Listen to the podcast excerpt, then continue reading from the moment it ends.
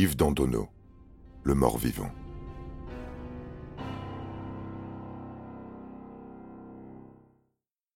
C'est ainsi qu'il livre sa première complice, Marie-Thérèse Hérault, sa compagne, visiblement parfaitement au courant du plan. Mais Antoine Trivaldo continue de le faire parler, et Yves de réfléchir à comment s'en sortir. Il finit par les donner tous. Daniel Bloire, l'infirmier et conducteur, pour commencer.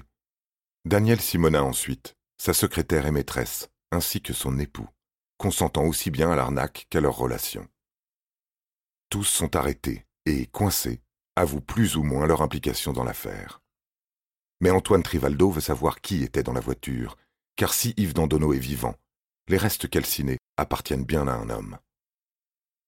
C'est Marie-Thérèse qui va expliquer le cheminement de son compagnon. Il a d'abord recruté Daniel pour sa qualité d'infirmier. Dépressif, en manque constant d'argent, il voit en Dandonneau un modèle de réussite sociale. Séduit par le charisme et la fortune d'Yves, quand il lui demande de lui trouver un corps pour son projet, Daniel s'empresse de vérifier la morgue de son hôpital. Mais aucun des cadavres qu'il pourrait faire disparaître sans éveiller les soupçons ne correspond à la bonne corpulence. Deuxième idée. Le SDF. Yves connaît justement un homme, Michel, qui fait à peu près sa taille et son poids. Il traîne sa mélancolie sur les quais du métro parisien. Malade, il ne trouve plus aucun sens à la vie. C'est la proie idéale. Dandonneau le convainc de partir avec lui, mais il déclare que, pris de remords, il a fait demi-tour à Fontainebleau. C'est ici qu'intervient le vrai François Meunier, pilier de bar à Sarcelles et ancien cuisinier. Yves lui a promis un poste dans sa future école, s'il lui sélectionne sa victime. François est subjugué par Yves, le grand frère qu'il n'a pas eu. Il obtempère. C'est important, l'homme doit avoir la même corpulence que Dandonneau, mais ce doit être aussi quelqu'un que personne ne regrettera. Un rebut de la société, un paria. L'élu est un certain Joël. Croisé dans le bistrot Le Ravel, à Sarcelles, François sympathise avec lui. Il organise ensuite une rencontre dans un parc avec Yves, qui lâche pendant l'interrogatoire qu'il lui a trouvé un regard cruel qui lui rappelle son père et qui mérite de mourir. Passionné de Brassens, Joël se laisse convaincre d'aller visiter sa tombe. Pour cela, il rejoint Dandonneau et Meunier le 5 juin 1987 au café Le Rendez-vous des Belges, face à la gare du Nord. Son sac rempli de textes du poète, il monte avec Yves dans une voiture de location, direction 7. Daniel les suit avec l'Austin, ils s'arrêtent dans une station-service et remplissent un jerrycan d'essence en faisant le plein. Au cours de la soirée bien arrosée, Daniel et Yves droguent Joël, lui font boire du vin, de la bière, du whisky, mais l'homme est habitué et solide, il tient bon. Le lendemain, Yves lui donne ses vêtements. Lors du pique-nique de midi, les conspirateurs forcent sur la dose de Valium et d'alcool. Joël finit par tomber dans un coma éthylique. Les compères l'abandonnent au pied d'un arbre, passent à l'hôtel, puis vont au restaurant. Après dîner, ils retournent chercher Joël. Ici, le doute persiste. Était-il mort ou toujours inconscient? Daniel dira qu'il était décédé quand ils sont revenus. Yves ne démentira pas.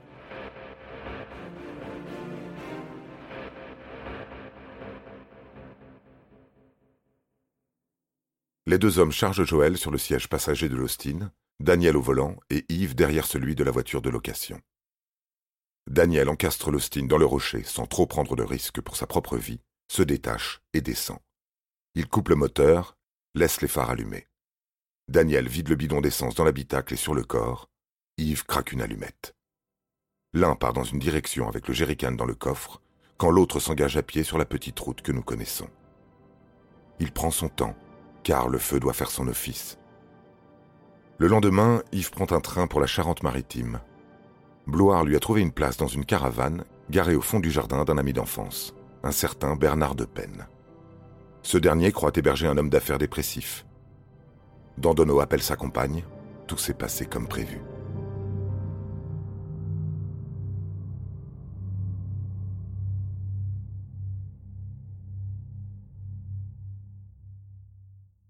Denis, François et Yves l'assurent, ils ne connaissent pas le nom de famille de Joël. Pour eux, il n'est qu'un être laid, un handicapé mental, un déchet humain, sans vie et sans histoire, qui aurait fini dans une fosse commune de toute façon. C'est précisément cette dernière expression qui sera utilisée par Yves Dandonneau dans sa déposition, un gâchis humain. Charge donc à la police de retrouver ce nom. Ils épluchent le fichier des personnes disparues et trouvent neuf Joël. Aucun ne correspond à sa taille, son âge approximatif ou sa corpulence. En février 1990, Antoine Trivaldo fait réaliser un portrait robot de Joël qu'il diffuse dans la presse. Un homme, du fond de sa prison, reconnaît son ancien compagnon de cellule. Il en parle à son avocat qui s'empresse de transmettre. Le mort s'appelle Joël Hippo. La juge Claudine Laporte peut maintenant clore son instruction. S'il est vrai qu'il a chuté dans sa vie, Joël Hippo est loin d'être le déchet humain décrit par Yves Dandonneau. L'enquête des gendarmes va montrer qu'il était au contraire un homme très cultivé et intelligent. Il fut, à 15 ans, le plus jeune bachelier de France de sa promotion. Il est diplômé en droit et a entamé des études de médecine. Il parle couramment anglais. Il s'est marié avec son amour de lycée et mène une vie bien rangée, comme son gendarme de père le souhaitait. Jusqu'à ce qu'il découvre que sa femme le trompe parce qu'elle était tombée amoureuse d'un autre. Il divorce, Joël devient fou et sa vie bascule. Il perd tout, se met à boire, quitte son travail, sa maison. Joël Hippo plante tout et se fait routard. Il parcourt la France entraînant sa tristesse et les chansons de Georges Brassens. Il survit de menus travaux, de charité, d'expédients et de quelques vols qui lui vaudront ses petits tours en maison d'arrêt. Il ne dit rien de son passé et devient invisible. Il se sent proche de Brassens pour ses textes, mais pas seulement. Il partage son aversion pour les forces de l'ordre, les prisons, les règlements et les unions sacrées. Dans le quartier de Sarcelles, il a pourtant une compagne, Geneviève Comte. Elle est la dernière personne en mesure de demander des comptes à Yves Dandonneau. Elle se porte partie civile au procès qui s'ouvre le 30 juin 1992.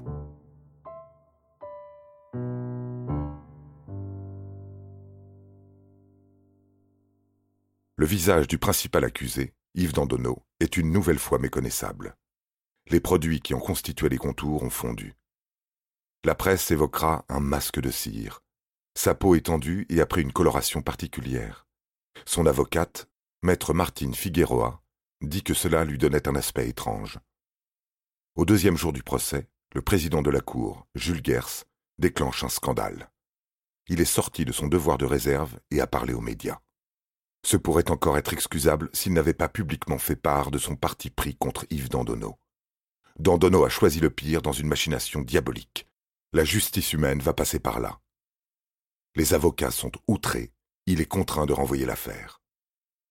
Les prévenus retournent à la prison de Villeneuve-les-Maglones jusqu'au nouveau procès ouvert le 12 octobre 1992 sous la présidence de René Gadel, habituellement juge d'affaires commerciales.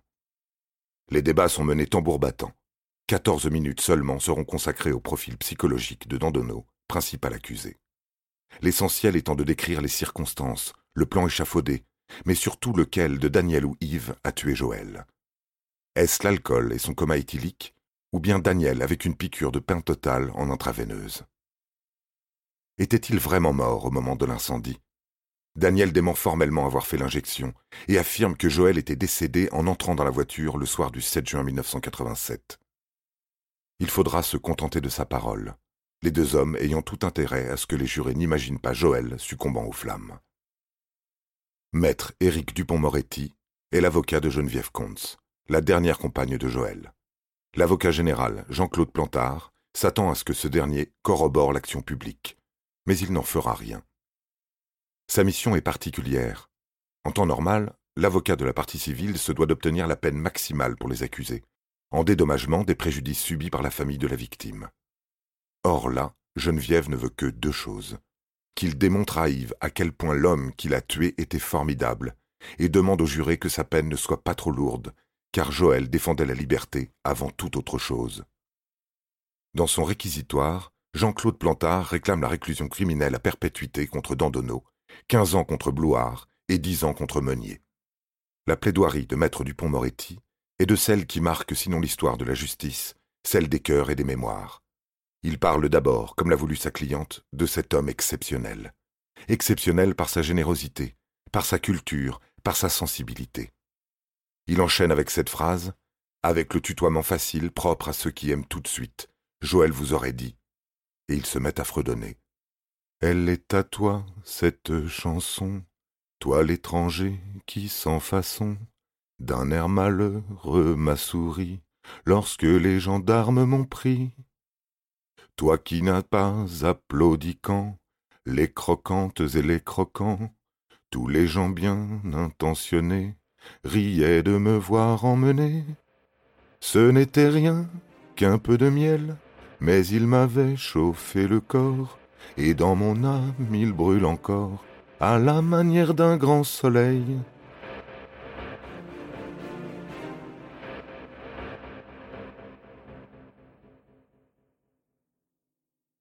Elle est dédiée à Dandono, cette chanson.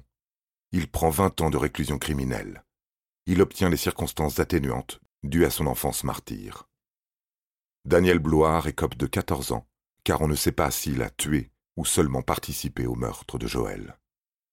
François Meunier est condamné à 9 ans d'emprisonnement pour avoir fourni la victime sans avoir connaissance, selon lui, qu'elle était destinée à mourir, mais pour n'avoir rien dit quand il a compris. Marie-Thérèse Hérault et Daniel Simonin feront chacune quatre ans de prison avec sursis pour complicité d'escroquerie. Yves Dandonneau a passé 13 ans en prison. Il est libre depuis 2001.